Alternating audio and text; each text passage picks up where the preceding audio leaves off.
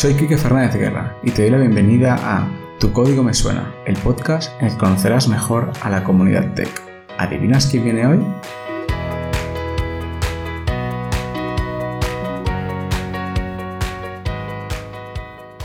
Muy buenas a todas y a todos. Estamos ya en uno de los últimos episodios del podcast Tu código me suena y la persona que me acompaña hoy tiene un paquete en NPM con 80 millones de descargas al mes, lo cual me parece totalmente alucinante. Tiene solo unos 400 proyectos en GitHub y además un día tuvo la idea loca de fundar algo que a mí me gusta bastante utilizar. De hecho, utilizo de vez en cuando en algún pet project que es Microlink. Yo creo que va a ser muy fácil adivinar quién es, pero por si acaso te voy a dejar unos segundos. Este episodio ha sido patrocinado por NeedYou.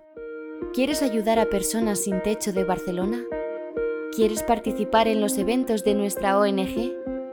Visita needyou.org o haz tu aportación por Bizum al 03027. Y efectivamente, tenemos hoy a Kiko Beats, el crack de los proyectos open source. ¿Cómo estás? ¿Cómo estás, tío? ¿Qué tal todo? Intro, ¿no? O sea, joder, encantado, encantadísimo estar aquí. Muchas gracias por invitarme. Qué bien que, hayas venido hacia ya como un par de años, yo creo que, que, no nos veíamos y ahora con lo del COVID, pues más complicado. ¿Qué tal todo? ¿Cómo, cómo está yendo la semana? Pues todo muy bien, la verdad. Aquí yo, yo soy, vivo en Murcia y está empezando a hacer calor, la verdad. Murcia de agosto, pues sí, hace. No refresca ahora mismo, pero bueno, por lo general bastante bien. Bastante calorcillo, ¿no? Oye, este, este audio que he puesto al principio del vídeo, que es muy concreto, tiene un nicho muy concreto, ¿por qué lo has escogido? A ver, porque no sabía muy bien qué poner así que me identificase o, que, no sé, como que viese algo de que se asociase conmigo. Y yo creo que mucha gente no sabe que yo jugaba mucho videojuegos, sobre todo cuando era más joven, pero era del típico que no, no tanto como jugar a muchos juegos, sino jugar a pocos juegos mucho tiempo. Y uno de ellos fue el World of Warcraft, que es la intro que ha sonado al principio. Entonces, el que haya jugado, el que sabe el que sea un, otaco culeado de cueva como yo, pues al final va a saber la intro y, todo lo que el mundo de Warcraft conlleva. Entonces, no sé, me, hacía, gracia o ilusión ponerla. Así que ahí se queda. Tengo que decirte que me gustan de los juegos. Nunca he jugado al WoW, no sé por qué. Creo que me lo salté porque yo de pequeño recuerdo con mis hermanos mayores jugar al Warcraft al normal. De repente todo este mundo para mí no existe, el WoW nunca ha ocurrido. Y, y ahora juego a Hearthstone que tiene personajillos, si no me equivoco del mundo este, ¿no? Pero es como que esa fase tuve la suerte, creo, por las historias que me cuenta, tuve la suerte de, que me la salté. Realmente sí, porque el WoW es como algo que te atrapa, ¿no? Y es difícil eh, ser productivo. De hecho, ya te digo, antes sí que era como. Ahora lo veo como un punto de nostalgia, ¿sabes? Me, me, gusta, me mola, a veces entro, juego un poquillo y tal, pero ya no es la fricada de antes, ¿no? También jugaba mucho al Counter-Strike, pero vamos, nivel eh, ir a Ciber, ir a. No, no fui a LAN porque mi padre, mis padres no me dejaban, pero torneos y quedar los sábados en, IRC para jugar, ¿sabes? Cosas así. Entonces, no sé, el punto ahí de nostalgia sigue estando. Hoy entras y dices, ok, puedo jugar de nuevo, pero ya no es lo mismo. Ya no eres el Edgy, ¿sabes? Jugando en 2013 o 2012 o... No sé, estaba muy chula esa época, la verdad. Era, era como más complicado acceder quizá a poder tener partidas con amigos y todo, ¿no? Quizá era como que todo es tan fácil. Claro, no, había ese, punto, había ese puntito guay. Al principio también son, son juegos también muy técnicos o que tienes que aprender muchas cosas al principio, pero una vez que, los, que lo aprendes es como que prefieres seguir invirtiendo tiempo en ese juego que jugar uno nuevo. Entonces era como que ya pues conoces un montón de cosas del juego, cómo moverte, tienes mucha memoria muscular, no sé, eh, tiene ahí su, su, gracia. Ahora ya es distinto, sin más. Hay, quiero decir, antes no había ni cartas, ni sobres, ni movidas de esas, ¿no? Ni cajas. Era jugar puro aim y apegarse ahí en el ciber a ver quién, quién gana, ¿sabes? quién gana una botella de agua o lo que sea. Ostras. No sabía que había cajas de estas de loot también en, en este juego, no tenía ni idea. A ver, lo claro, todo eso viene al final porque da dinero.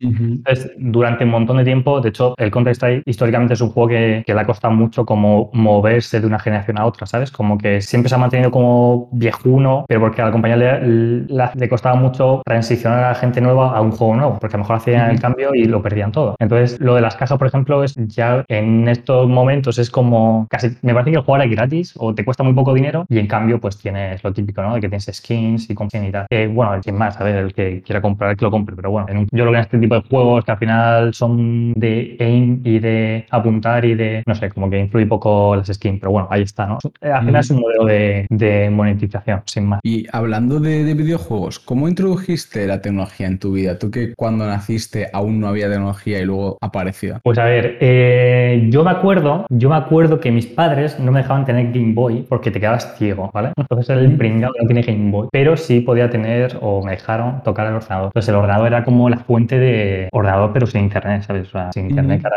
parece como, ¿qué haces un ordenador sin internet? No tiene sentido, ¿no? El Paint, ¿no? El, el Paint, qué duro, ¿no? O sea, yo, yo lo que hacía era jugar a la Game Boy, pero con un emulador. Entonces vale. trabajaba la ROM de los juegos, sobre todo el Pokémon. Me acuerdo muchísimo de jugar el Pokémon rojo. Luego ya mm, me acuerdo de alguna generación más de Pokémon, pero ya no, ¿sabes? La, la locura que es ahora de 600 Pokémon, vamos, de Fly, no. ¿Y, no, ¿y cuál era tu, tu, starter? Yo el que cogía era Charizard, o sea, Charizard de Charmander. Luego, porque era como, por favor, los otros que se quiten, ¿no? Donde hay un dragón de fuego, no puedes comparar, ¿no? no sé. Pero luego ya, por ejemplo, ya, joder, que yo tenía la revista. Yo era el típico fricardo que se estudiaba los ataques, ¿sabes? Las combinaciones, yo qué sé, el, el, tipo de Pokémon, qué ataque puede tener para hacer counter a otros, cosas así. Y nada, yo me cogí a Charizard, a Charmander. Y más adelante sí que me molaba, me molaba Venusaur, pero porque te puedes hacer estrategias más de, de tiro drenadoras y te voy entrenando poco a poco y te cambio de Pokémon y te meto Toxic, cosas así. Uh -huh. Pero bueno, al final el más chulo yo creo que es Charmander y ya la ha vuelto todo con, joder, muy, muy no, nostálgico este podcast, ¿no? Entre, Sí, entre lo del sí. WoW,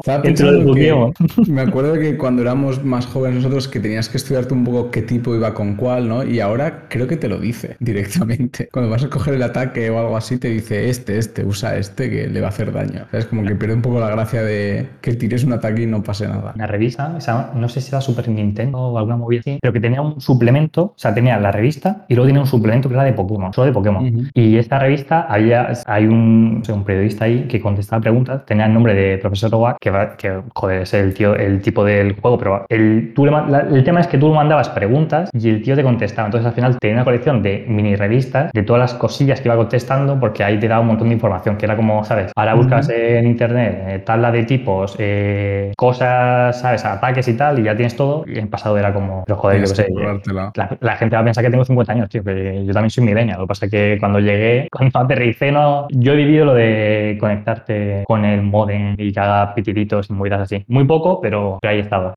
Buena época esa, ¿eh? todo, todo era muy distinto también. Mm. ¿Y cómo entraste al mundo de la tecnología, pero ya no a nivel usuario, sino ya más en el mundo profesional? ¿Cómo fue tu experiencia? Pues el tema, yo creo que está muy ligado, porque al final mm, no era solo el hecho de jugar a, a juegos en ordenador, sino coger confianza con el ordenador. O sea, yo era el típico, ¿sabes? Que si en el colegio había, ¿sabes? La gente no sabía manejarse en el Word o no sé qué, me preguntaban a mí, ¿sabes? Y yo, yo, yo no tengo ni idea, ¿sabes? O sea, pero yo cogía, hacía cuatro clics en plan, probaba un poco y, y lo hacía, ¿no? O intentaba resolver de alguna manera, o, o tu madre te preguntaba algo, lo típico, ¿no? Que parece que ya sabes de todo porque sabes como el informático, ¿no? Y yo, pero señora, yo, yo quiero jugar a Pokémon, no quiero imprimir, ¿sabes? O cambiar el caso de Nadine. Pues el tema es que eso, no sé, parece una chorrada, pero yo creo que eso me hizo coger confianza, ¿sabes? En plan, no. Al final eso derivó en que empezaste a estudiar enfocado a la carrera de ingeniería informática. Ujú. Y bueno, eso no, realmente no es que sea profesional, lo creo, no lo creo llamar así porque al final te dan muchas bases, pero la carrera sí que peca en cosas como tener tu primer trabajo, es complicado, ¿no? Hay, hay un gap ahí entre tu conocimiento y tu aspiración profesional o a dónde tu primer trabajo o a dónde quieres ir, ¿no? Entonces, Ujú. eh, en ese momento estaban surgiendo los, los bootcamp y uno de los primeros fue Ironhack, ¿vale? Vale. Y, y- y la manera en, en la que yo me acerqué a ese bootcamp, en esencia es, aparte de que no tenía dinero para pagar el, el bootcamp, ni, ni mis padres me lo iban a pagar, que no tenían dinero, eh, lo que hicieron los de Ironhack fue organizar un concurso a nivel de universidades, ¿vale? Que, que el premio era eh, estar becado para una edición del Ironhack. Y, y- y el concurso consistía en programar la inteligencia de un tanque, de un tanque de combate. Imagínate un escenario eh, cuadrado, tú tienes un tanque y tú tienes que programar en, en un tick del juego qué tiene que hacer el tanque. Por ejemplo, si el tanque, si detecta a otra persona hacia qué lado, qué hace, ¿no? Si se mueve en dirección Vale. contraria, si, si va hacia el tanque, si dispara una ráfaga, si dispara poco a poco y va moviéndose, ¿sabes? La parte de arriba del tanque para que se mueva, para que dispare como en círculos. Básicamente tenías que programarlo, en- era muy sencillo, ¿eh? No suena como programar un juego, pero al final era como tú tienes un, hay un for ahí, un loop y tienes que programar qué quieres hacer más. Sí, en consola, ¿no? Sí, el típico ejercicio de universidad también. Era en Ruby, pero vamos, que el lenguaje tampoco influía mucho. El Sí. tema es que yo gané ese concurso y fue fue Ironhack. Yo creo que gané, entre otras cosas, porque la gente al final no se enteró mucho de ese concurso. O, o Ironhack, sí, sí que es cierto que como estaba empezando Ironhack, no, no, no tenía como una demanda gigante, ¿sabes? Como que aún tenía que tener presencia y hicieron eso un poco para hacer imagen de marca y se diesen a conocer y tal. Y como había poca gente compitiendo y había gente que no se lo tomaba en serio, ¿sabes? Plan, el tanque da vueltas en círculo, todo loco. Y yo me hice una, una estrategia de busca la esquina, hace un triángulo de la esquina para esquivar balas, ¿sabes? Como que me lo ocurre un poco más que el resto, pues al final eh, fue mi tanque sobreviviendo a las batallas y al final gané. Y dije, vaya, he ganado. ¿Para qué? Ahora me tengo que ir a hacer un bootcamp. Me fui a Barcelona a hacer el bootcamp, que aparte me lo cogí en inglés. Dije, venga, un triple, ¿no? Venga, no tengo ni idea, voy a hacerlo en inglés también. Perfecto. Entonces fue un verano para recordar. La verdad es que me lo pasé muy bien y aprendí un montón y hice un montón de amigos y, joder, estoy súper agradecido por hacer ese bootcamp y sobre todo a estabilidad, que me acuerdo que fue el manager de Ironhack que organizó todo eso y que fue de los primeros que dio los primeros pasos en, en Ironhack en ese sentido. Así que bueno, eso me, yo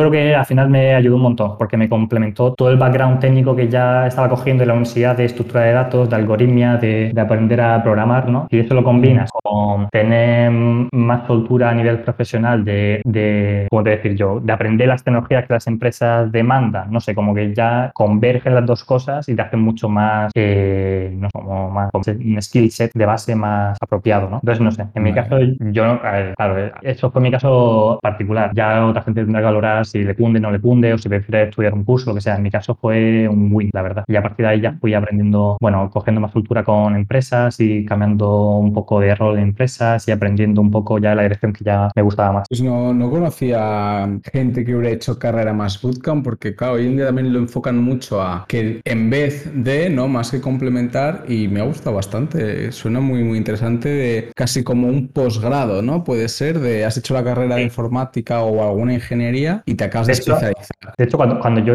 a ver, no, me van a odiar la gente de Ironhack, pero cuando yo hice el curso, a mí me gustó un montón, porque, de hecho, a ver, tú piensas que para hacer un curso en verano, eh, cuando todo el mundo está disfrutando de la playa o sus vacaciones, ¿sabes? Teniendo la carrera encima también, o sea, quiero decirte, o te gusta mucho o eres un masón, ¿vale? Entonces, el tema, el tema aquí es que eh, cuando Ironhack hizo eso, ellos enfocaban, digamos que el target de, de su bootcamp es ese, ese, tipo de gente pues que ya tiene una carrera o tiene otra, quiere aprender más, ¿sabes? Es como, por así decirlo, como gente que quiere estudiar más o, o siempre está estudiando o siempre quiere estar aprendiendo, ¿sabes? O como yendo como a los superdotados de la clase, por así decirlo, que obviamente yo ni soy superdotado ni me lo creo ni nada. Pero no sé si me entiendes, como que era como... Era un complemento académico. Sí, era... Y también era muy, muy internacional. O sea, hice el bootcamp en Barcelona y realmente había poca gente, de, había gente de, de un montón de países, de Europa, incluso de Australia, creo. ¿Sabes? Era como. Por eso creo que, que, que el, el, target ha ido evolucionando. Ahora, inevitablemente es más grande, ¿no? Porque también, pues, eh, atrae más gente a, y no hace falta que sea tan. Pero, por ejemplo, cuando yo di clase, me acuerdo que un profesor que me dio JavaScript estaba trabajando en Spotify y ahora trabaja en Facebook. Se llama Rafael Rafeca en, uh -huh. en Git. O sea, que era también gente muy top. Simplemente el acercamiento era distinto, pero ya te digo, es una etapa de Ironhack que no tiene por qué ser la que la estrategia no es la misma que ahora, creo yo. Porque al final eh, no es sostenible tampoco a nivel, joder, no puedes, es difícil traer profesores tan buenos, ¿sabes? A, a tan, tan decidido, porque al final esos profesores pues tienen su propio trabajo y tienen sus propias ocupaciones. Tal. Entonces, bueno, yo creo que para esta primera vez decisión de esa manera y ahora lo hacen ligeramente distinto o, o distintos más. Entonces, bueno, yo estoy contento por lo que hice. Yo hice el Ironhack, bueno. no, y seguro que el de ahora está también muy bien. Simplemente todos los bootcamps han cambiado un poco el modelo, ¿no? Sin más, es otro modelo. Sí, claro, yo creo que también es normal. Funcione mejor que el anterior, no lo sé. Si lo sí. hacen es porque entendemos que sí. Entonces, ya, ya. Bueno. Yo me quedo también con una cosa que ahora me río, pero ahí no fue tan graciosa. Y es que mm. cuando yo hice el, el curso, eh, cuando yo hice el bootcamp, como lenguaje solo estaba Ruby, ¿vale? Era todo, todo, todo Ruby. Era Ruby, Ruby on Rails y todo un poco del ecosistema de Ruby. Se daba un poco de JavaScript, pero en el sentido de que tú al final, pues, hay un, es un bootcamp web y algo de JavaScript tienes que saber, ¿no? Por mi perfil, yo soy súper JavaScript. y de hecho, joder, me, me, me, llegaron a llamar la atención en el bootcamp. Esto lo cuento como anécdota, ¿vale? Porque al final, pues, eh, yo ya me llevo muy bien con gente de ahí, pero sí me dijeron, oye, que estás en un bootcamp de, de Ruby, yo qué sé, ¿sabes? No te pongas a hacer CoffeeScript, ni, ¿sabes? ¿No?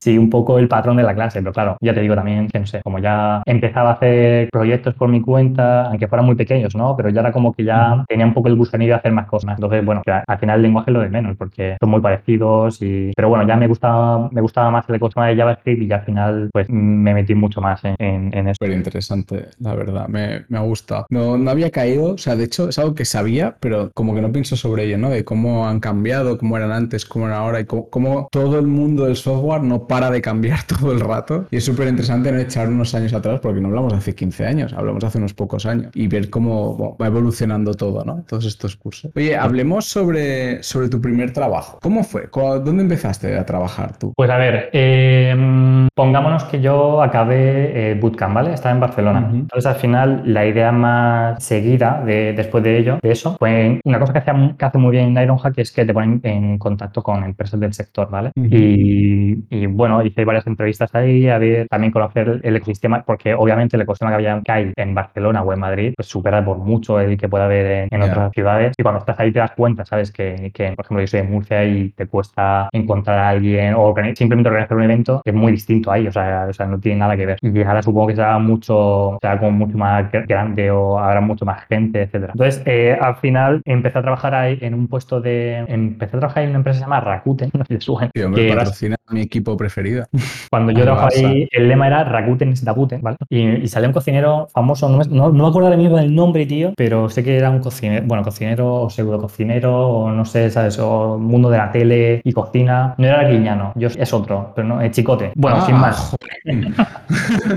Casi nada, ¿vale? Eh, nada, empecé simplemente que gracias a ese vínculo, pues hice ahí una prueba técnica y empecé a trabajar ahí y estuve ahí un tiempo. Y luego estuve ahí un tiempo, pero claro, no ahí hacían Ruby on Rails y yo quería ya hacer cosas más de, de mi lado, como te he dicho, de JavaScript y aceptar un poco más mis bases que tenía y quería practicar un poco. Entonces ahí en, esa empresa, como ya era otro stack que realmente no era como de mi interés o que no sentía que, ¿sabes? Que era mi evolución, busqué una empresa que se llama Audience, ¿vale? Que son de Córdoba, ¿vale? Y lo curioso de esta empresa es que yo siempre, claro, yo estaba en Barcelona pero quería volverme a mi ciudad que era Murcia o, simplemente cambiar de aire. Y, y, lo curioso de Audience o por qué acabé en esta empresa es que reclutaron en remoto, lo cual es un poco raro en ese momento porque eran como en 2015, o sea, estaban prácticamente inventando trabajar en remoto. Había muy pocas empresas que sea realmente remoto y aparte yo era junior, ¿sabes? O sea, normalmente no vas a confiar tanto o un junior tiene la soltura a nivel profesional como para que ya no es un tema de confianza, es un tema de que al final tú vas a tener preguntas o vas, o vas a necesitar ayuda y estando en remoto obviamente es, un poco más complicado. Entonces, ¿qué pasó? Que yo, bueno, eh, puso la oferta Alfredo, Alfredo Artiles, que es el CTO de Audience, ¿vale? A mí me gustó mucho, el, me parece que la oferta tenía el, número de teléfono, o no sé cómo acabé, o lo hablé por Twitter y me lo dio, lo llamé, y al final fue un poco eh, decirle, oye, me gusta mucho la oferta, obviamente yo soy junior y seguro que me falta experiencia, yo me gustaría un sitio donde pueda crecer o, ¿sabes? O tener un poco de proyección, quiero aprender JavaScript, también vosotros tenéis todo el stack en Node, que eso también era como muy eh, extraño, ¿sabes? Porque me parece que cuando yo entré iban por la versión de Node. decir moderno, ¿no? Para la época, pero hablar de moderno en 2015 también se me hace raro, pero sí. Ellos que yo recuerde, yo creo que llegué a migrar el, parte del código de Audience a Node 0.0. Luego a partir de ahí ya salieron versiones, me acuerdo que salió IOJS y luego la versión 4, 6, 8, 10, algo así, ¿no? Pero para, para que veas que no tenían ni la versión, digamos, 1.0, ¿sabes? Que estaba un prematuro el asunto. De hecho, yo me acuerdo que en esa época yo probaba un montón en CoffeeScript, pero porque CoffeeScript era lo más moderno que podías usar en ese momento. O sea, CoffeeScript era lo, que ahora, lo que ahora es cool, eso era CoffeeScript, que obviamente ahora está más, más, más muerto, que, pero porque básicamente al final era una tecnología que, que nació como transición, ¿no? Entre el JavaScript uh School y lo que ahora ya es eh, los módulos y todo el tema. Entonces, bueno, me dijo, pero vale, todo genial, hazme la oferta, hazme en JavaScript y hazme la oferta, hazme la, la, prueba de código, porque había una prueba de código. Y Alfredo siempre me recuerda que yo le envié la, la prueba en CoffeeScript. Yo no recuerdo que me pusiera que no voy a estar en CoffeeScript, pero bueno, que al final fue todo bien. Entré ahí, estuve súper contento. Ya Alfredo, vamos, eh, lo conozco y vamos, ya el, el, lazo que tenemos ya se queda para siempre. Entonces me trataron súper bien y no sé, también tenía mucho respeto al principio en trabajar en startup porque, no sé, había como, no te voy a decir historia de terror, pero depende de qué startup vayas, pues a lo mejor estás mejor, va peor, eh, a lo mejor te gusta y te quedas o a lo mejor en tres meses te quieres ir, ¿no? Entonces yo, yo quería buscar un sitio que pudiese estar tiempo para crecer o para mejorar mis skills, ¿sabes? Al final yo busco un poco eso, eh, estar más a largo plazo. Siempre hago como una una apuesta a largo plazo más que en corto. Que obviamente si, me salió bien, ¿no? Pero podía haber salido mal y que no me gustase y me tuviese que mover a otro, a otro curro a los tres meses o lo que sea, ¿no? Pero en mi caso, pues estuve contento y vamos, lo aproveché un montón. ¿Y cómo es que decides hacer apuestas a largo plazo por las empresas? Es decir, hoy en día es raro, por decirlo de alguna manera, eso está la moda de los job hoppers y todo esto, ¿no? ¿En qué te basas para decir, no, yo prefiero pensar algo a largo, mi relación con esta empresa? A ver, es difícil de contestar, porque yo creo que es algo muy personal. En mi caso, yo creo que a largo plazo es donde yo voy a aportar valor, ¿vale? No puedo ser, ¿sabes? Yo no,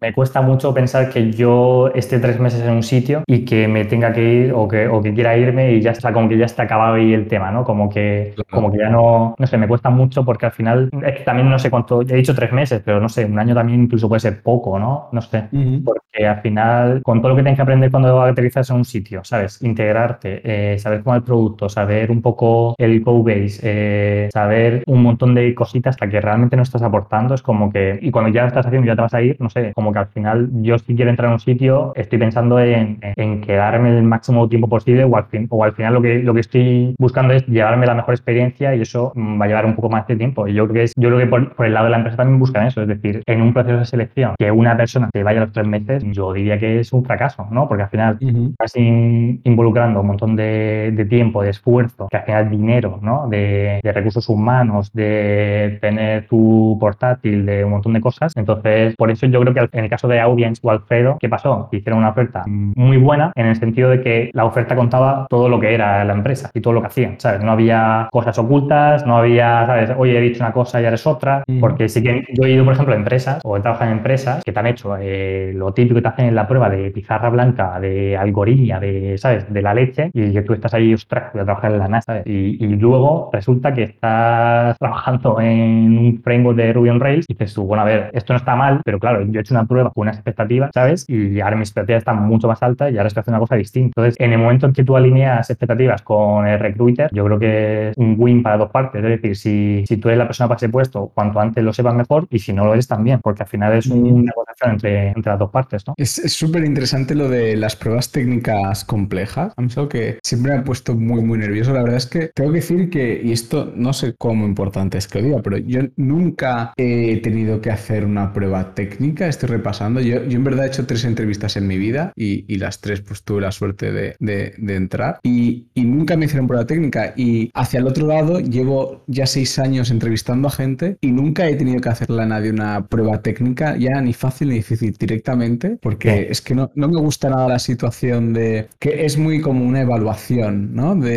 mm. de ese momento, mandar de ver esa casa, no sé, es raro. Soy mucho más de ver la actitud de la persona y los conocimientos, repasar qué proyectos has hecho, cómo has afrontado los problemas, yo qué sé, por ejemplo. Hay una cosa que me gusta mucho preguntar, porque a mí me costó mucho aprender, que son los patrones. Nunca pregunto, dime este patrón, si digo, oye, ¿cuál es el patrón que más te gusta o que sueles utilizar, no sé qué, para ver si sabes sobre el tema, ¿no? No te digo, oye, eh, necesito que me escribas en esta hoja cómo harías un strategy pattern para un tanque, ¿no? El ejemplo que ponías tú antes. Que a veces engaña mucho, ¿no? Si te enfrentas a esa pregunta, porque dices, ostras, esta gente cada vez que va a aplicar un patrón se pone a analizarlo, se juntarán tres en una sala dibujando, ¿no? Y quizá creamos falsas esperanzas, como te puede haber pasado a ti en una entrevista. Me parece súper, súper interesante. Yo en ese sentido, a ver, yo creo que hay cosas que, que son importantes, digamos, que tengas interiorizadas, ¿sabes? O que de alguna manera haya, tengas cierta práctica o, o, sepas de alguna manera que está en tu mente, ¿vale? Y otra cosa es, si ya estás en el momento, ya estás en el momento en que estás estudiando un libro, tío, para pasar una prueba técnica, claro. igual ya es, ya está pasada de rosca un poco. Por suerte, yo, mal. yo, creo que, yo creo que las pruebas técnicas a nivel de pizarra en blanco y cosas así, se, se van a, yo creo que nunca, no van a desaparecer, pero bueno, ya no, yo creo que ya no son tan populares, ¿no? También te digo que eso fue algo que todas las grandes tecnologías como Google o Apple o lo que sea, ¿no? Y para varias situaciones no hace falta una prueba así, claro, lo que tú sí. necesitas es saber un poco a poco, saber un poco lo que vas a hacer en tu día a día, o incluso una sesión de pair programming puede estar bien, ¿sabes? O, o simplemente, ¿sabes? Pasar y a la oficina y ver cómo trabaja o ver qué hace o en qué se dedica, ¿sabes? Como que al final lo que tú quieres saber es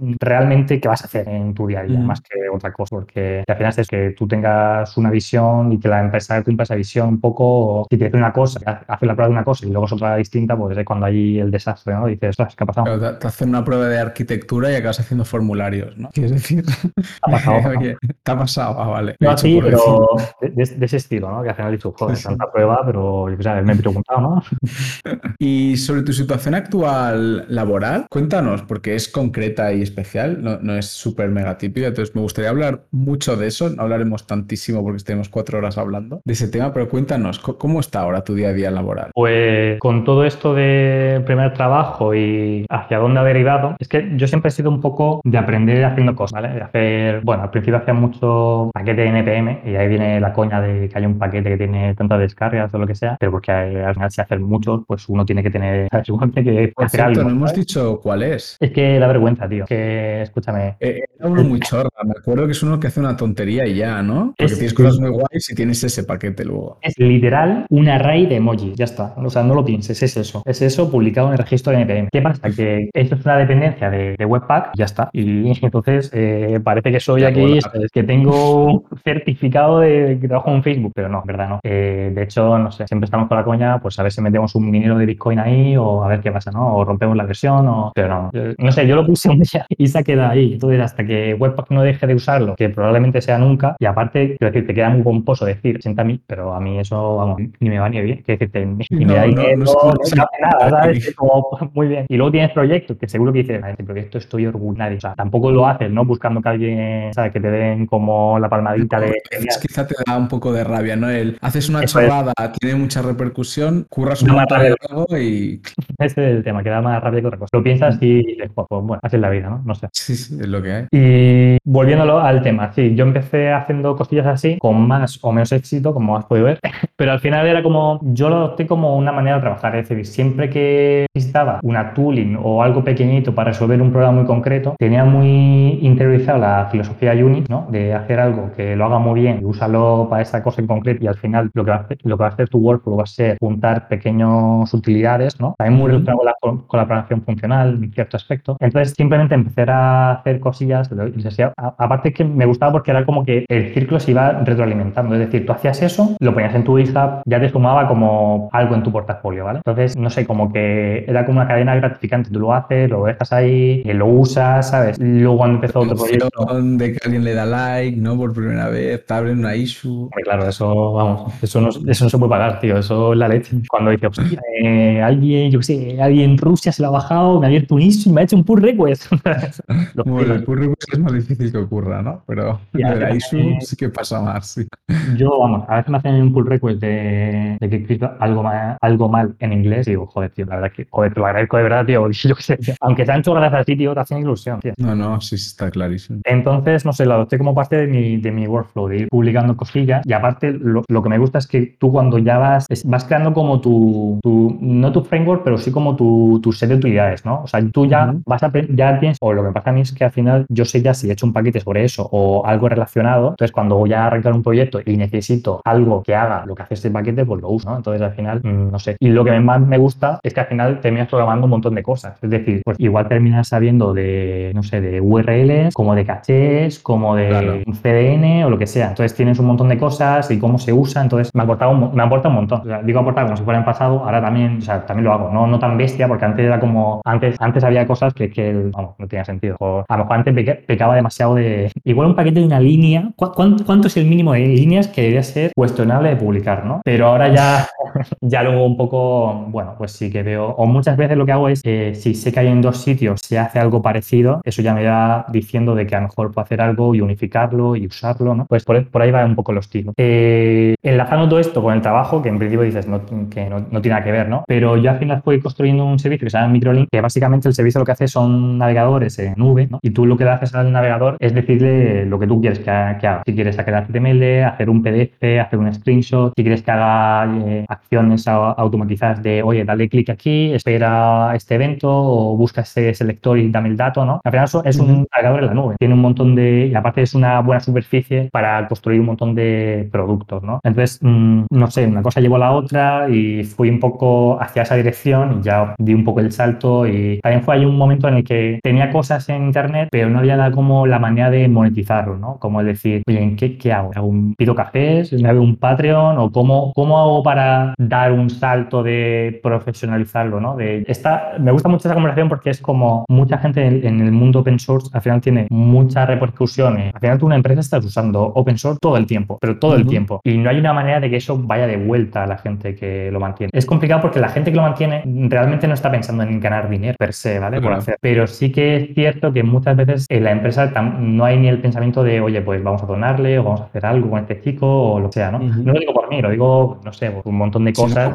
hay un montón de paquetes que han desaparecido por el camino y eran súper importantes. Claro, entonces yo mi, mi manera de modelar ese problema fue crear un servicio online. Fue hacer lo mismo, pero haciendo una apuesta de valor, poniendo algo online que la gente pueda comprar, ¿vale? Y al final lo que tú estás pagando es el precio de, yo mantenerlo, de seguir evolucionarlo, ¿vale? Es como, también te digo que todo esto fue antes de GitHub Sponsor, antes de Patreon. Entonces, fue una idea, fue un acercamiento que al final yo lo que hizo clic en mi mente es tengo que poner algo para que la gente pueda comprarlo y, que sea útil y que al final, bueno, también es el modelo de muchas empresas, ¿no? El tener algo open source y luego tener la versión de pago, que es como, ok, tú tienes que hacer esto self-hosted, tú puedes bajártelo, te puedes crear y tal, pero la apuesta de valor no es esa, la apuesta de valor es que no tienes que mantenerlo, que todo funciona, que el uptime es 99%, ¿sabes? Entonces, yo he ido por ese camino. Y hasta día Es de los caminos que más me gusta, ¿eh? Para, para esto. Yo que no gano un duro haciendo open source, pero me parece súper chulo porque se parece mucho a los juegos de antes, de pruébalo, eh, úsalo tal, y si te mola, pues nosotros nos encargamos de darte toda la infraestructura necesaria y te cobramos por, entiendo que, por uso o lo que sea. Yo creo que hay, hay mucho beneficio porque al final, si alguien ha acabado usando tu librería, es por algo, es porque hay un problema muy concreto, ¿sabes? Yo no voy a, yo no pongo publicidad en Google o, o sea, no tendría sentido, ¿me entiendes? Eh, simplemente la gente que, que, tiene un problema similar o está intentando resolver un problema similar, de alguna manera acaba encontrando X librería que forma parte de Microlink, ¿no? Entonces, al final, por inercia o por naturaleza o de manera muy orgánica, terminas usando Microlink. Y al final es como, oye, pues ¿para qué voy a hacerlo yo si ya el servicio lo hace por mí? Y, y, aparte la pretensión del servicio no es ganar dinero, es simplemente pues mantener el servicio y que siga evolucionando y que sigan adhiriendo funcionalidades. Entonces, para mí es un win porque puedo vivir de ello. Eh, eso hace que el producto siga evolucionando, que yo tenga más cosas que programar, más paquetes que crear, entonces es como una rueda, ¿no? Y por eso también yo creo que acompaña lo que te he dicho de la visión a largo plazo. Si mucha gente me ha dicho, pero bueno, levante una ronda o que no cuestiona nada de, o sea, cada, cada empresa o lo que sea, las condiciones que, que, hagan lo que tengan que hacer, ¿no? Pero para mí es muy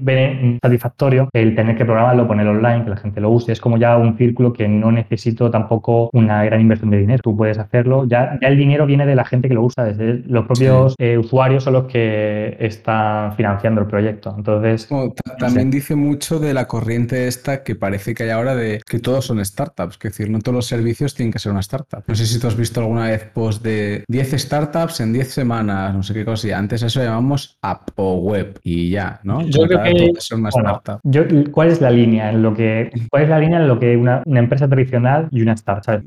Yo creo que la línea es, eh, sí, obviamente, pues una startup se supone que tiene una capacidad de. unas aspiraciones de multiplicarse muy rápidamente, pero bueno, la mayoría de cosas no son startups, honestamente. Son proyectos o son empresas o, ¿sabes? No, por, por, poner algo en Product Hunt, es que si no yo tendría 50 startups, ¿sabes? Y no tengo ninguna, ¿me entiendes? Entonces, al final una startup yo, como yo lo entiendo, es eh, levantar capital para llegar a un objetivo porque tienes un negocio que quiere multiplicar por 10 en menos de un año, ¿vale? Y al final veo una startup como algo que puede ganar mucho dinero en poco tiempo o algo que a lo mejor el año que viene no existe, ¿sabes? Las dos, las dos y, y, mi apuesta de proyecto es totalmente distinta. O sea, yo lo que quiero es el, el, el mantenerme a largo plazo es lo que hace el servicio que sea más fuerte, porque yo no tengo, yo no tengo la atracción de una startup, yo no tengo, ¿sabes? A nivel financiero ni el dinero para hacer ni para, tanta publicidad. Yo lo único que puedo jugar a mi favor es hacer pequeñas cosas, hacerlas o intentar hacerlas muy bien y que la gente cuando lo use el servicio tenga una muy buena experiencia, aunque sea poco, pero que tenga una buena, buena, buena impresión del servicio y eso vaya a generar atracción a lo cabo del tiempo. Por eso la apuesta siempre es a, a largo plazo. Sí, sí, está claro. Oye, para... Estamos en ese momento en el que me empiezo a ir de las ramas y me encanta porque olvido el guion, pero has hecho una cosa súper chula que es Product Hunt y tú que tienes la experiencia de haber puesto bastantes proyectos ahí, me gustaría un poco que nos contaras en cuál es tu experiencia o qué te aporta poner proyectos en Product Hunt. Ok, pero cuando dices Product Hunt, ¿solo quieres esa plataforma o te refieres también a Hacker News, Indie Hackers, sabes, un poco... Cualquiera que otra que digas que no tenía ni idea de que existían, las que quieras. Al final, yo creo que lo que, bueno, yo y lo que creo que la mayoría de gente busca, cuando pone algo en Product Hunt es un poco hacer showcase, ¿no? De lo que han hecho. de, bueno, aparte de que la gente te descubra, pues un poco es un espacio para que tú puedas contar qué hace el proyecto, qué tiene de bueno y que eso atraiga gente. Al final no, no termina de ser un canal de marketing, ¿vale? Pero es un canal de marketing muy orientado al mundo tech y muy cerca del usuario, porque muchas veces ahí tienes conversaciones interesantes con gente que está muy metida en el tema, ¿vale? Otras veces no, otras veces simplemente, pues mira, pues has tenido suerte. Igual que ha dicho Produjan, yo, yo he publicado un montón de cosas en Hacker News y no he tenido ese momentum que tiene mucha gente de que se vuelve viral, es un montón de visitas, ¿sabes? No hasta ahora no me ha pasado, lo he intentado, pero no me ha pasado. Y en Produjan, bueno, a, a veces ha funcionado mejor que otras, más, no, ¿sabes? No tenido tampoco ningún reconocimiento escandaloso, pero creo que lo, que, lo guay de todo eso es al final tener un poco la actitud de ir contando cómo va evolucionando el producto o qué va pasando o cómo, ¿sabes? Ese acercamiento de, oye, pues mira, este mes he hecho esto y me apetece contarlo. Al final es como tener pequeños goals. Yo lo que empecé a hacer, por ejemplo, en Microlink, más que ponerlo en Product Hunt y tal, que también, pero eso es más cuando es algo como más épico, creo yo, ¿sabes? Cuando has llegado a una milestone de, oye, hemos implementado un, un nuevo vertical de producto, ¿vale? Entonces tiene el suficiente peso por sí mismo para ponerlo en Product Hunt y generar un poco de conversación en cuanto al tema. Yo lo que empecé a hacer ligado con eso es hacer un, un changelog del producto de Microlearning, digamos. Entonces tú pones microlearning.io barra changelog y sale cada mes qué cosas está haciendo. Obviamente está haciendo un montón de cosas, pero como que intento como resumir ahí como los highlights, ¿no? Oye, pues mira, ahora con Microlearning hemos añadido este parámetro, o sabes, o ahora hemos mejorado el performance un 30%, o hemos actualizado esta librería, ¿no? Entonces te va dando un poco feedback de que aunque el producto desde fuera parezca el mismo, simplemente porque la landing page es la misma o la API, ¿sabes? Lo que devuelve la API es parecido, ¿sabes? Es JSON sin más, pero internamente han cambiado varias cosas. Entonces está esta situación de, evolución, ¿no? Y que la gente que, que, te pueda leer puede decir, hace un año estaba en este punto y ahora tienen esto, ¿sabes? Como que te, da, te va dando un poco de, de snapshot sobre el tiempo de cómo va evolucionando el producto. Yo creo que ese es el punto, ¿no? Y, luego ya ligado con Product Hunt, pues hay mucho de, mucho de building products in public, ¿no? De, de hacer cosas en público y que, y que sea un poco showcase de, oye, estoy trabajando en esto, pero yo creo que al final es, es muy parecido a, a, GitHub, ¿no? Al final es una capa, es una capa distinta de abstracción, pero tú cuando estás publicando en GitHub es al final para encontrar más gente, ¿no? Que pueda interesar el problema, que sea público, que te haga un pull request, es un poco así, pero a otro tipo de nivel también, o a nivel de producto, a nivel de diseño, al final es un foco de atención para, para un montón de cosas que puedes estar haciendo y que puedes contar sin más. Cambiando totalmente de tercio, un tema que, que me gusta mucho sacar para también un poco lo poco que podamos hacer visibilizarlo, es cuál es tu experiencia con el burnout y el crunch. Sé que los conoces, me gustaría un poco que me hablaras de lo que has visto. Pues a ver, es que tengo una opinión muy chunga de esto, ¿no? Perfecto. Es un, es, es un tema muy chungo. Yo mi impresión, mi impresión general es que me parece lamentable, o sea, lo digo así, uh -huh. porque um, el crunch sí que está muy relacionado con el mundo de los videojuegos, pero al final, no sé, son un poco siempre excusa, un poco, ¿no? Como diciendo, con todo lo que ha evolucionado todo, con las técnicas que hay de Agile, de Lean Development, llámalo como quieras, ¿vale? Simplemente al final es no hacer un, es técnicas para intentar estimar el, el, tiempo, ¿vale? De una manera más fiable. Que todos hemos estimado mal, vamos, todos no, que yo ayer estimé mal. Puedo decirte que todos, ¿sabes? Son cosas, es algo inherente a nosotros que, no podemos hacerlo bien, simplemente, sin más, y, y, lo asumimos, pero que cosas como el crunch sigan pasando, yo creo que realmente es que las empresas que hay detrás de esos proyectos es que no quieren cambiar, o sea, o realmente tienen unos managers, al final es una cuestión de, de, ¿no? De que hay gente que no sabe dirigir proyectos y eso conlleva promesas que no se van a cumplir, sin más, y al final recae sobre la gente que está abajo de la pirámide, ¿no? Que son los programadores y toda la gente de desarrollo, de diseño y tal. Entonces, claro, cuando tú prometes algo, no llegas a la fecha, pero ya te has comprometido, ¿qué haces? Pues meterle caña a los que están abajo, ¿no? Y por eso la gente se quema y por eso pasa todo. Entonces, me parece mm. lamentable, tío, que si eso pasa en los años 80, cuando no había conocimiento de cómo se evoluciona, cómo hacer algo a nivel de software, cómo, ¿sabes? Mantener el tiempo, cómo tener milestone o cómo tener ese sprint, pero a día de hoy, que siga pasando? No, es, es un poco la gran mentira del agilismo, ¿no? Que se hacen un curso y dicen que son ágiles cuando es bastante más que eso, ¿no? No es leerse un libro. Yo me acuerdo, he llegado a estar en discusiones que me han dicho, yo es que tengo un curso de Scrum y yo, ¿y a mí qué me importa que tengas un curso de Scrum? Quiero decir, aquí tenemos que ver otras cosas, ¿no? Ver cómo podemos aportar valor, ver si tiene sentido estos timings, tenemos que reestimar las cosas, da igual que hayamos leído un libro, que hayamos ido a una charla. Es como que es mucho más al día a día que estudiarte un, yo qué sé, un máster en, un, un máster, no, un curso en marketing de AdSense, ¿no? ¿no? No va de eso, no va de aprender una cosa, sino va de cambiar un estilo, no de vida, sino laboral, ¿no? En algún sentido. Y la gente cree que es como, ya he aprendido esto, venga, vamos a sacar proyectos. Y, y, y, es un poco lo que te digo. Yo creo que, vamos, que el tiempo es difícil de estimar, imprevistos en los proyectos siempre hay y, y a poder que, porque es natural que te pase, ¿vale? Pero si, si por regla general en tu empresa consiste en hacer crunch y, no, y comprometerse a cosas que no se pueden cumplir, Mm. joder, esa empresa básicamente no te valora, porque, no sé, puede que te hagan eso una vez, y si esa es la norma, que te hagan eso, obviamente es que no les interesa, ¿sabes? Al final, igual somos nosotros los que nos quejamos, pero al final el crunch sí funciona para ellos, ¿sabes? Al final Claro, puede sí, ser que sí. sea- Se queja, nos quejamos los que están abajo, al final es lo que hay. ¿Te ha no sé si te ha pasado alguna vez, a mí como, como buen consultor, me pongo el traje, eh, me ha pasado bastantes veces y no deja de sorprenderme porque pasan los años y sigue ocurriendo de gente que no es nada técnica ni sabe casi nada de software, hace un timeline y pone una fecha para entrar a un proyecto de software. Yo, yo lo veo y me río y ya llega un punto en que se lo digo, digo, ¿qué estáis haciendo? No? Eh, no- o sea, ¿en base a qué ponéis estas fechas? Eh, no sé si te ha pasado alguna vez, pero es que a mí me sigue haciendo mucha gracia. A ver, trabajo, uno de contrato que trabajo es en IBM. Es decir,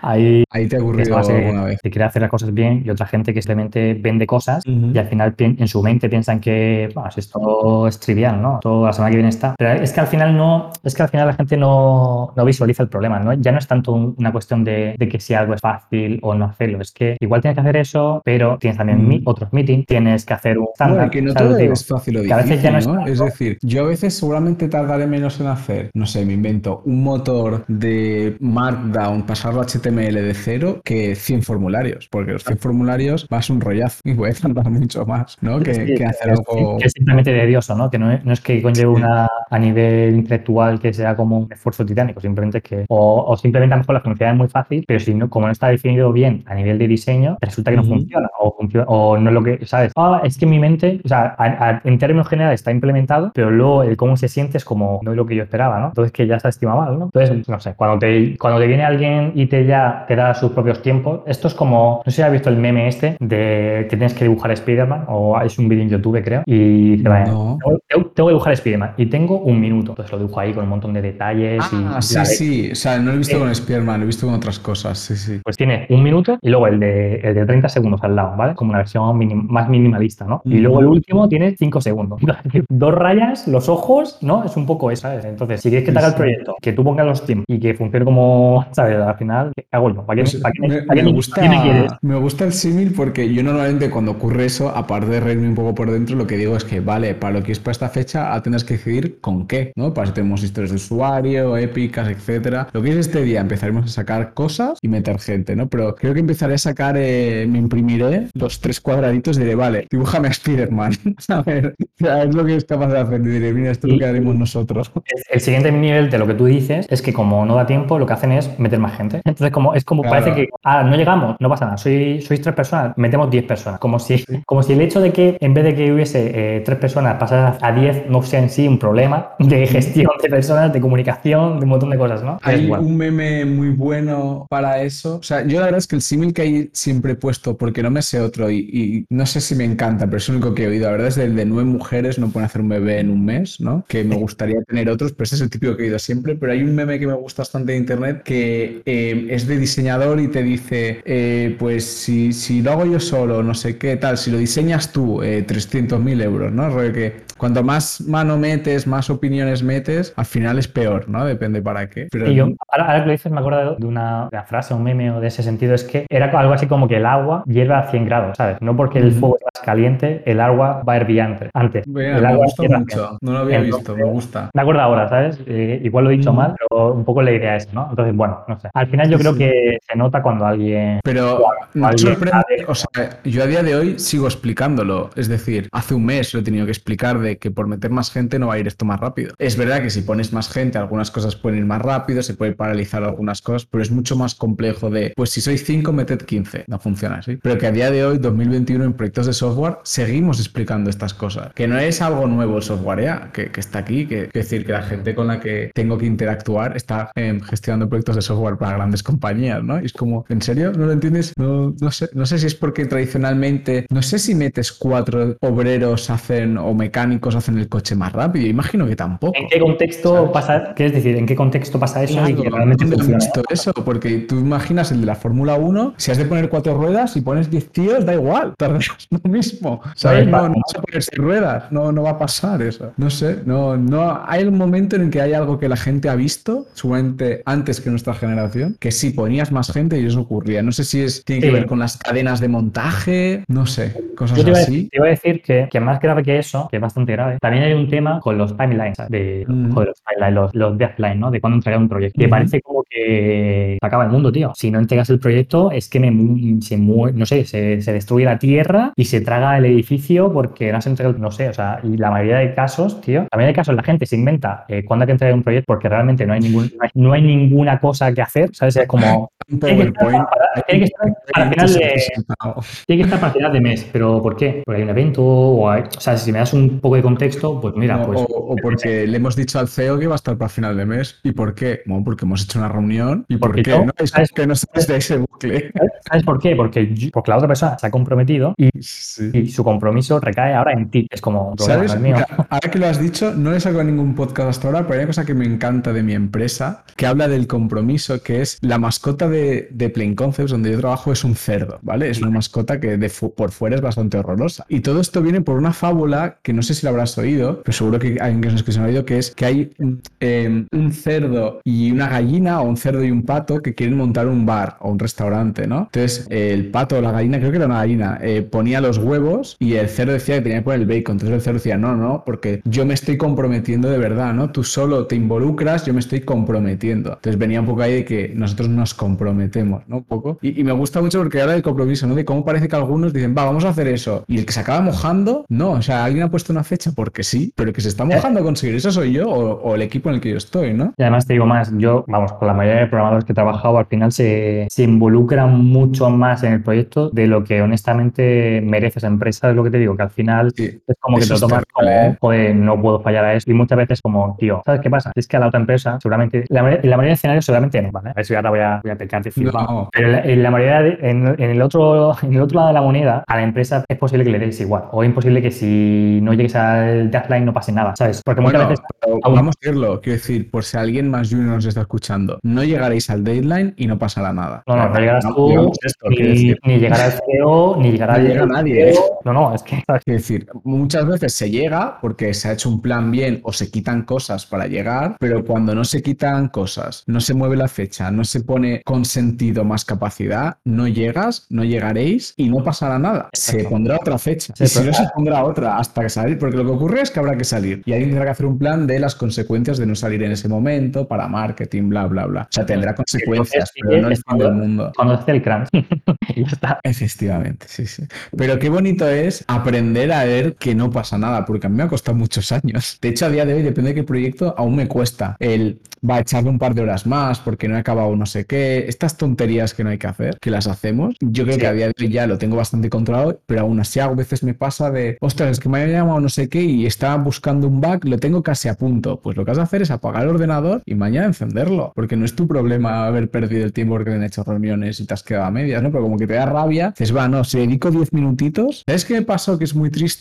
Un- hace, no hace tanto. También es verdad que me pasó porque era un proyecto que estoy relacionado porque eran amigos, bueno, una movida, pero de 10 minutitos más en 10 minutitos más, se hicieron las 8 de la mañana, tío. No lo olvidaré jamás. Escucha, pero- algo así. Fue ¿Cuánto por, heavy. ¿Cuánta porción de 10 minutos tienes que sumar, tío, para que salga la otra de No, mañana? se me fue la olla, o sea, rollo, de repente noche, de repente sonaron pajaritos, dije, ¿qué está pasando? Bueno, ya da igual. Y no dormí y dije, ostras, Y me esto di no cuenta puedes hacer. está desayunando, ¿no?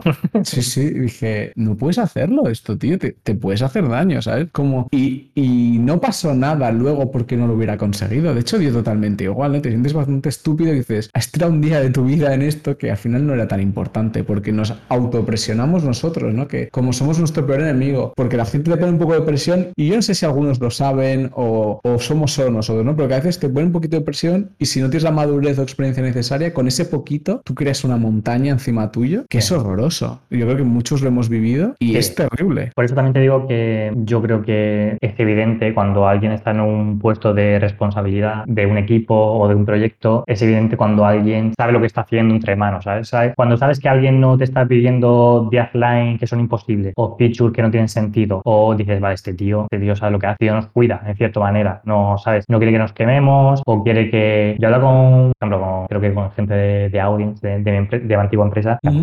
que, que eran las 7 de la tarde y decían, no, no, tú vete ya, ¿no? O, ¿Sabes? Como diciendo, no, ¿qué haces aquí? O lo que sea, ¿no? Yo creo que igual que decimos que hay gente muy mala en posiciones pues muy importantes de empresas que hacen que las cosas funcionen mal y que acaben en, en crisis para mucha gente, también hay gente que, por el otro lado, hay gente que, que ya tiene muchos tiros pegados y, y realmente les interesa que las cosas funcionen y cuidan a los empleados y van en esa línea. Entonces ya saben leer las marcas. Vamos a ver, por, por darte otro ejemplo, cuando nosotros hacíamos las estimaciones en Naui, Ujú. una cosa que hacía muy bien Alfredo es que eh, contabilizaba el, el error que íbamos arrastrando de estimaciones anteriores. Entonces, Vale. en el momento que nosotros estimamos que una tarea son 8 horas, dice, ok, 8 horas, lo que tú quieras. Pero como con esta, con esta historia de datos que tenemos, sabemos que las 8 horas no van a ser 8 horas, que van a ser 2 por entonces le suma el acarreo, o sea, ya lleva, y en el momento en el que hagamos la siguiente estimación en el futuro, ¿vale? Ya vas como corrigiendo el dato, ¿no? Entonces siempre, él, aunque tú dijese una cosa, él ya te iba a tener en cuenta lo que tú dijeses más la desviación, ¿no? Entonces al final hacía la estimación bien. Por eso digo que me sigue sorprendiendo que con el montón de técnicas que hay, de cosas que han salido, de, ¿sabes? De procesos y de todo, pues realmente que siga pasando estas cosas. Y por qué no decirlo, también hay mucha empresa que, que busca aprovecharse de, sobre todo cuando eres junior, ¿no? Un poco, de aprovecharse de tu, que no eres tan experto, ¿no? En, en algo Sí. o que, que sea todo o lo que sea. Que ya cuando una empresa va por esas, ya huele mal, quiero decirte. Normalmente una empresa...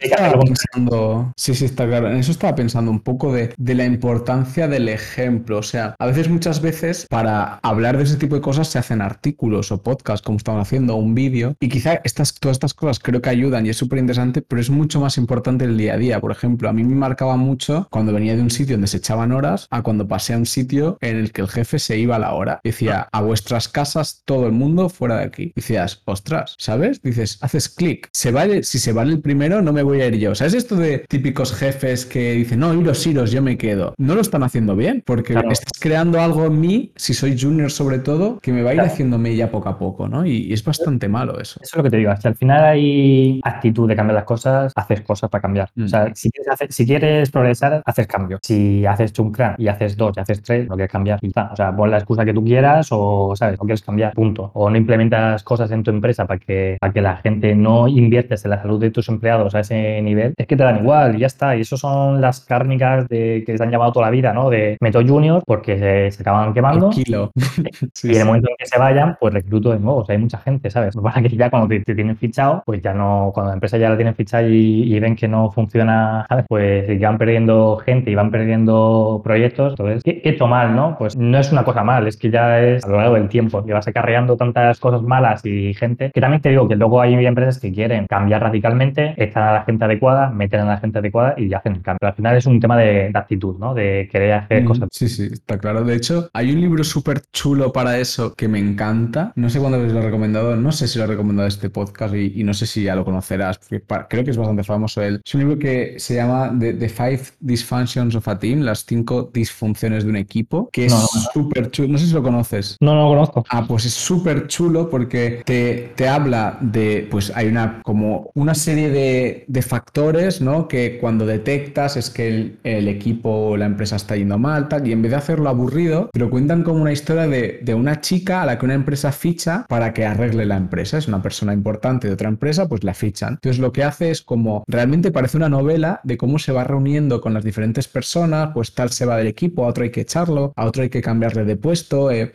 va haciendo reuniones, se van un fin de semana, eh, pues como los directivos, ¿no? A conocerse a- y, y va explicando los diferentes, es una pirámide con cinco disfunciones, las va, las va explicando, ¿no? Eh, es súper chulo. O sea, fue el primer libro que leí un poco que llamo de gestión y es que tengo dibujada la pirámide hasta en una libreta porque me parece súper chulo, son como cinco cositas que no voy a hacer spoiler para que la gente se lo lea porque si no ya he explicado todo el libro, pero como, son como cinco cosas que cuando ocurre una empieza a ir mal, ¿no? Pero es que luego va a ocurrir la dos y si no lo paras, la tres hasta que llegas al final y pues adiós. Entonces como tienes que ir corrigiendo cada parte y, es súper, súper chulo, me, encanta. Ese libro es de los pocos que, que repetiría de, leer, está, está muy bien, lo, lo recomiendo un montón. Oye, vamos a, a cambiar un poco también otra vez de tema porque al final tú y yo somos muy de profundizar.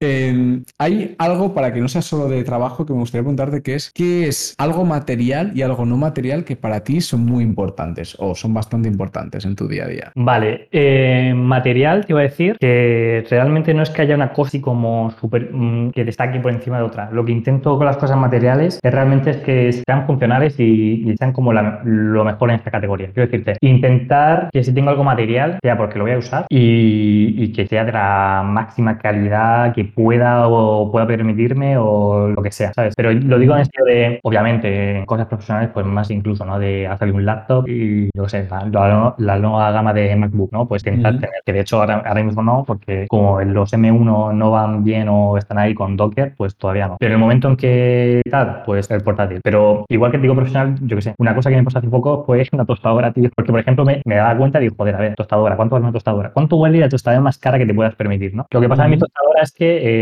eh, se quedaba el pan pillado y digo, joder, no, no merece la pena, tío. la, típica tostadora de tienda normalita, ¿no? Que te gastas 20 euros porque necesitas una tostadora y no piensas, ¿no? Sí, y a lo mejor la, la, mejor tope de gama con, con LED eh, gamer vale 50 euros, ¿sabes? Entonces dices, para la diferencia. Te puede ser una marca muy cara de tostadoras si quieres, ¿eh? Ya, bueno, a ver, es decir, también algo que tenga sentido. es que, hay una marca que vale 200 euros la tostadora. O, las de Smeg hacen de todo caro. No sé por qué sí, supongo, no sé. Vale, pero ahí va a decir un inciso, que sea la más cara no es que sea la mejor, ¿eh? No es que sea la más buena, Yo creo que es por el logo y ya está.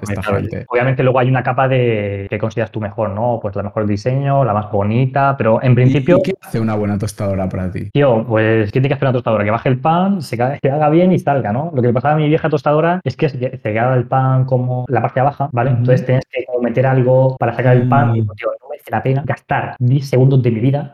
Lo estoy sacando un montón, ¿vale? Pero no, sé, te levantas como cabreado, tío, porque no te sale el pan y dices, tío, pues compro otra. Que también es como, ojo, ojo, cuidado, intenta arreglarla, ¿eh? No, intenta arreglarla, pero era complicado. No, era un tema de, de resorte que tenía que saltar. En fin, que, pues bueno, que compré otra y ya estoy más feliz. Entonces es un poco aplicar eso un poco a todo. Y luego intentar no tener muchas cosas, sin más. De cosas de. ¿Sabes que esto que dices tiene un nombre que no recuerdo? Pero era como minimalismo, pero otra cosa. Rollo, comprarme pocas cosas, pero cuando me las compro gastarme dinero. Pero tiene un nombre, ¿eh? Esto que dices, pero no me acuerdo qué nombre es. Es que, a ver, honestamente, no me la quiero dar de super zen, no, solo tengo cinco. Me pongo la misma camiseta, no es eso. O sea, no, no va por ahí el tema. Es cosas de más funcionales y a veces uso cosas durante un tiempo y luego a lo mejor dejo de usarlo y lo dono o se lo doy a alguien que sé que lo usará mm. o lo que sea, ¿sabes? no sé, por ejemplo, lo que hago ahora es que si hago un deporte que me interese o medio me interese, lo primero que hago es comprar el material. O sea, comprar todo el material, ¿sabes? No vas a hacer, yo sé, jugar baloncesto, obviamente puedes hacerlo. O sea, cada uno que quiera, pero a mí me gusta, pues si voy a montar en bici, pues que tenga el mayor. Que si voy a jugar baloncesto, el balón, tenga los bambos de baloncesto, ¿sabes? No, no es lo mismo y con el de running, no, no es lo mismo. No va, o sea, es un poco, no sé, que sea funcional sin más. No, tampoco pido,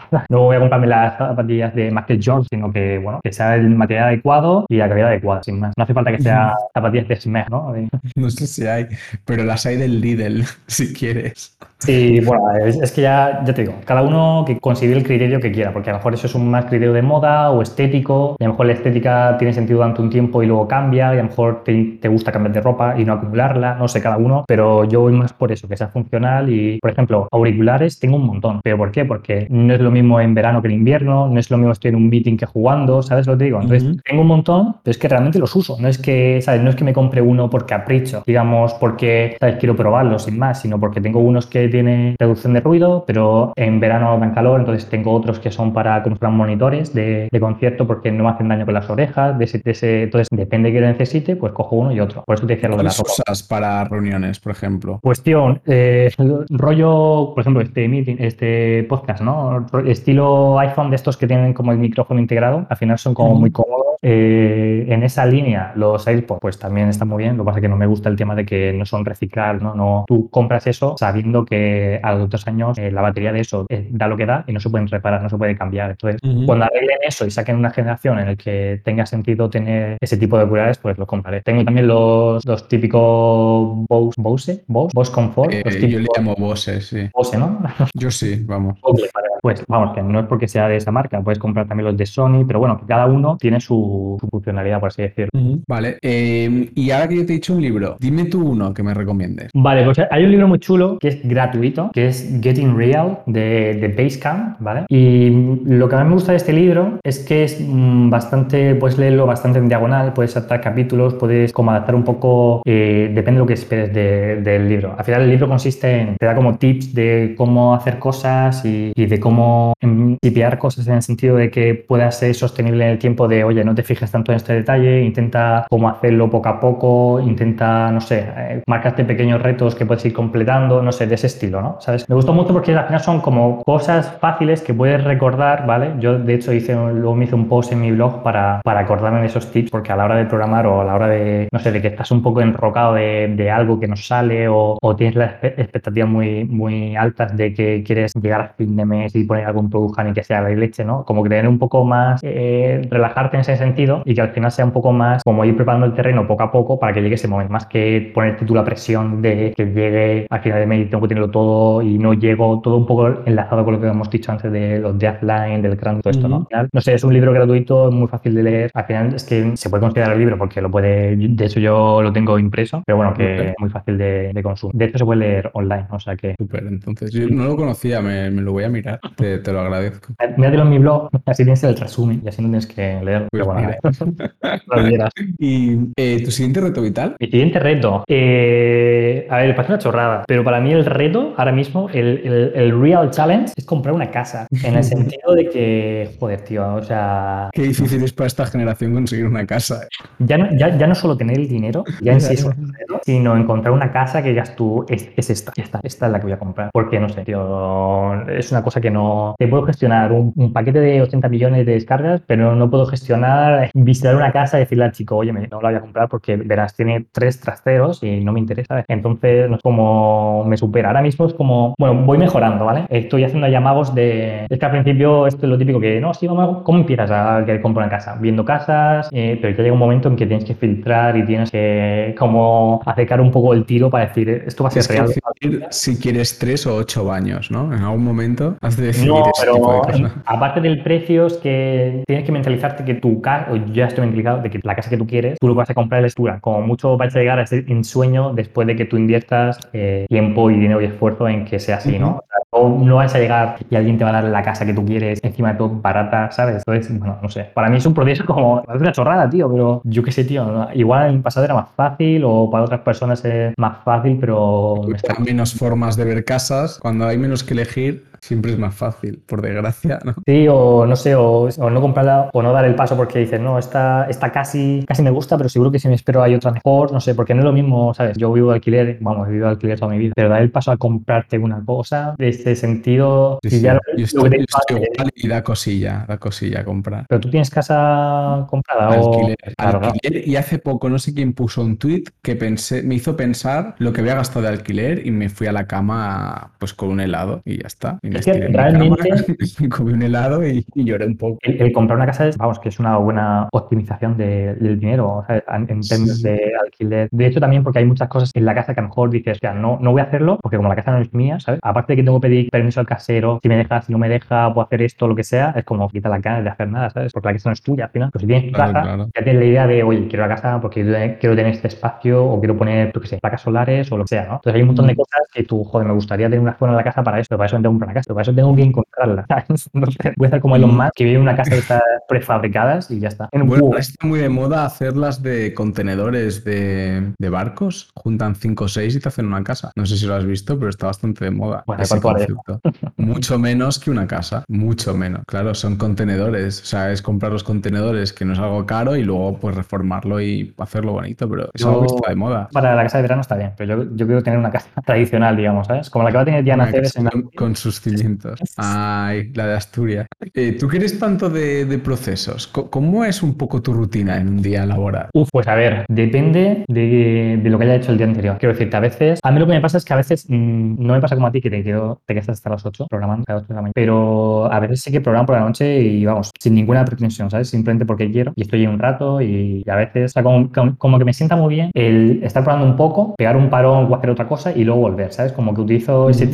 De parón, pues muchas veces lo uso para algo que está a como para pensarlo bien, o si tengo que, yo qué sé, imagínate que tengo que deployar algo, ¿vale? Y estoy haciendo el QA, en vez de deployarlo en el momento, lo que hago es esperar, pues no sé, como que hacer un remapeo en mi cabeza de, los checks, de saber que está todo correcto, ¿no? No sé, como que intento repasarlo un poco para... Entonces eso lo compagino con el hecho de que cuando yo me levanto lo que hago es programar un poco, revisar cosas también, típico de que revisas el correo, yo creo que eso es estándar. Programas un poco, pero no intentar, no sé, nunca... Igual en el pasado sí sí que hacía eso, pero ahora ya como que no siento que es muy productivo estar del tirón, porque nadie lo hace, creo yo. Programas del tirón ocho horas o seis horas, ¿no? Al final estás un par de horas y depende de lo que hagas, incluso estás un par de horas y puedes incluso que dices, oye, necesito otro aire, tío, porque si no me quedo aquí mucho tiempo sentado, mucho tiempo. Realmente, quiero decirte, cuando sabes lo que tienes que hacer, sí que vas al grano y lo haces y ya está, pero muchas veces hacer lo que tienes que hacer es ínfimo versus todo el proceso, porque muchas veces hacer el cambio es lo fácil, lo que tienes que hacer es el QA, tienes que deployarlo, tienes que asegurarte, tienes que hacer un montón de Y más, por ejemplo, eso, eso cambia mucho en mi, en mi etapa profesional porque al principio cuando, cuando tenía una librería pequeña o lo que sea en GitHub, pues era muy básico, ¿no? Al final, que hacen los tests, está en verde, mergeas y punto. Cuando eso ya implica gente que está pagando, cuando implica que hay, yo qué sé, por ejemplo, Microlin lo usan como, tiene como 20 millones de requests al, al mes, ¿vale? Entonces ya vas como más precavido, ya vas como dando pasos un poco más sólidos de cuando cambias algo. Entonces intento hacer eso, eh, hacerlo como en tramos, ¿no? Como programar un poco, a lo mejor coincide y luego hago parón y como, y luego sigo, y luego paro de nuevo, y luego sigo. Un poco así como, a mí es lo que últimamente me está funcionando mejor, la verdad. Pues está muy bien. Ha habido alguien más en el podcast que ha hablado también de, de pequeños descansos y tal, y creo que, que es una muy buena forma de, de, enfocarlo. Yo quizá los descansos los hago más con lo de mails y eso, pero ahora con lo de trabajar en casa sí que cojo y pongo una lavadora o desconecto un rato, ¿sabes? También de, diferentes cosas. Si estoy en la oficina me cuesta más el... Claro, depende 100% de la persona, ¿sabes? A lo mejor hay gente que, y es totalmente respetable, que joder, ya tiene un horario de trabajo, no tiene por qué saber estar programando a las 7 de la tarde, lo que sea. Sí, Pero ya en mi caso, como ese es un poco el workflow, trabajo desde casa, tengo una habitación para lo que son cosas de trabajo, entonces es como que mentalmente cambio de contexto. Es decir, estoy aquí, hago esto, también lo digo aquí como súper guay y a veces, ¿sabes? A veces estoy como tú, hasta las 3 de la, programa, de la mañana porque me, liado con algo y, al día siguiente me levanto más tarde simplemente por eso. Pero bueno, en, principio hacer esos pequeños parones me ayuda un poco más a, sentar como a veces estoy leyendo algo súper interesante digo, vale, lo paro, mm, voy pensando mis cosas y luego cuando vuelva pues ya sí, lo dejo todo abierto y luego sí, o sea que... Ahora llega ese pequeño punto en la entrevista en la que tú puedes hacerme una pregunta a mí. Ahora que lo, que lo dices, está pensando, y es que yo creo que una cosa que, bueno, a ver, seguramente la gente se haga algo parecido, pero no lo cuenta, ¿no? Y es que yo intento como invertir tiempo en desayunar bien, que es una chorrada. Bueno, parece una chorrada, pero en verdad es como lo típico de tomar un café o la gente saque una magdalena o una galleta, es como mal. O sea, yo intento hacer el desayuno como... Por eso, por eso mi preocupación vital de tener una buena tostadora es porque desayuno tiene que ser eh, pan que hago en la panificadora con tostadas con eh, crema de cacahuete, ¿vale? Y ya sí, café, ya como tú quieras el café, ¿no? Pero como un desayuno contundente, ¿sabes? Como que hay que vamos a empezar el día, pero a tope, ¿no? Como, a ver, no siempre, ¿no? Quiero decir, tal vez por un día ceno mucho y no desayuna, porque si me tomo dos, crema, dos tostadas de crema de cacahuete, igual exploto, porque es algo como muy calórico, ¿no? Pero bueno, como que empiezo como un desayuno de verdad, no como la costumbre en España, ¿no? Entonces, la pregunta es, ¿qué has desayunado? Pues yo tengo un problema con los desayunos y es que de pequeño me hincharon a cereales, pero hinchado. Los, los he probado todos. Entonces... con la con los cereales, no. Sí, eso lo he hecho mucho. Entonces, de más mayor, intenté también, pues eso, intentas hacer dietas, adelgazar, tal, cuidarte. Intenté desayunar cosas que no fueran cereales. Pero entonces vi que soy un adicto y que tengo un problema grave con que yo intento tomar tostadas y me dan pereza. O sea, un fin de sí, ¿no? Pero me da pereza. Entonces, al final, la fórmula más parecida a cereales que he encontrado es avena, pero no la chunga está caliente, sino una cosa que se llama Wetabix, que como que ya viene cocinada, dos trozos de, de Wetabix de avena, un poco de miel del Montseny, que mi madre es de un pueblo de Cataluña que es el Montseny, no, vive en un pueblo que es el Montseny, que hacen miel, pero la hacen, tienen ahí las abejas y cogen la miel. Eso con un poco de leche buena, no, no la de 0,30 de rollo de la más barata. Esas tres cosas me funciona bastante bien. Y no es súper mega sano, pero tampoco es horrible. Entonces, estoy en ese momento de mi vida de... Porque mi cuerpo me pide crispies. O sea, te lo aseguro, es Max, mi cuerpo pide eso. Que tu cuerpo te está haciendo la llamada, ¿no? En, en modo yo. Súper bestia, rollo de droga. O sea, yo necesito tomar cereales y hace años que no tomo crispies y ahora me ponen a crispies y me los meriendo. O sea, ah, es increíble. No deis crispies a vuestros hijos ni cereales de estos porque son súper adictivos. Yo no era consciente. Crispies a lo mejor no, pero los cereales estos de, de, hacendado, que son rellenos de... no, pero eso es otro nivel. Eso, eso, es que eso es para hacer una fiesta. mamá, por favor, me porta bien la cereales. o sea, eso es muy bestia, pero, pero qué, qué chungo, ¿no? Porque no me pasa con ninguna otra comida. Que decir, la pizza me encanta, pero no me llama. Los cereales me llaman. Es como pasas por el súper y dices, ¡buah! Es que me los pillaba todos. Y el otro día compramos, que engaña un poco a Alicia. A pero, mi- tú, tú has ido, porque hay, hay locales ahora de, de barra libre de He ido una cereales. vez, he ido una vez y no voy a volver porque se pueden quedar mi cartera, pero molan mucho, la verdad, porque además te ponen leche muy buena, sí, está muy guay eso, ¿eh? que sea, quiero decirte, no es lo mejor que se llama cereales. El tema no son cereales, es el azúcar de los Es que cereales. no, eso es terrible, sí, sí. Coges avena pero o porque con la edad he aprendido a leer la tabla esa que no había leído en mi vida. Por ejemplo, yo los que, le- los que tomo ahora casi no tienen azúcar, tendrán 3 o 4 gramos. Llegué a tomar unos que tenían cero, pero era como, tierra, ¿no? como merece, cartón. no merece la pena Sí. vivir bajo esta presión. ¿no? Pero luego pillas los Special K, los de dieta, y son peores que los Crispies. O sea, eso me dejó loquísimo. Rollo, tú coges cereales sí. de estos que, que venden como hacia personas sanas y tal, y co- los comparas con Smacks, Crispies y tal, y pero a ver si son iguales o peores. Quiero decir, ¿qué estáis haciendo? Es El- lo único que tienen fibra y ya. Eh, El marketing en temas de alimentación, tío, es yo creo que de las cosas más terribles, tío. A ver, Sí. tío, me parece demasiado Sí, la sí. más, tío. La- las zonas bio esta que hay, ¿no? Que yo a veces me acerco, cojo algo, voy a mirar y digo, jo, qué pena, es mentira, ¿no? Y lo dejo otra vez. Pero me encantaría consumir productos bio, solo que son mentira. Productos bio es lechuga, tomate, pero todo esto que pone bio yo lo cojo y digo, joder, si es que nada es bio, tío. Muero por comerlo, pero no...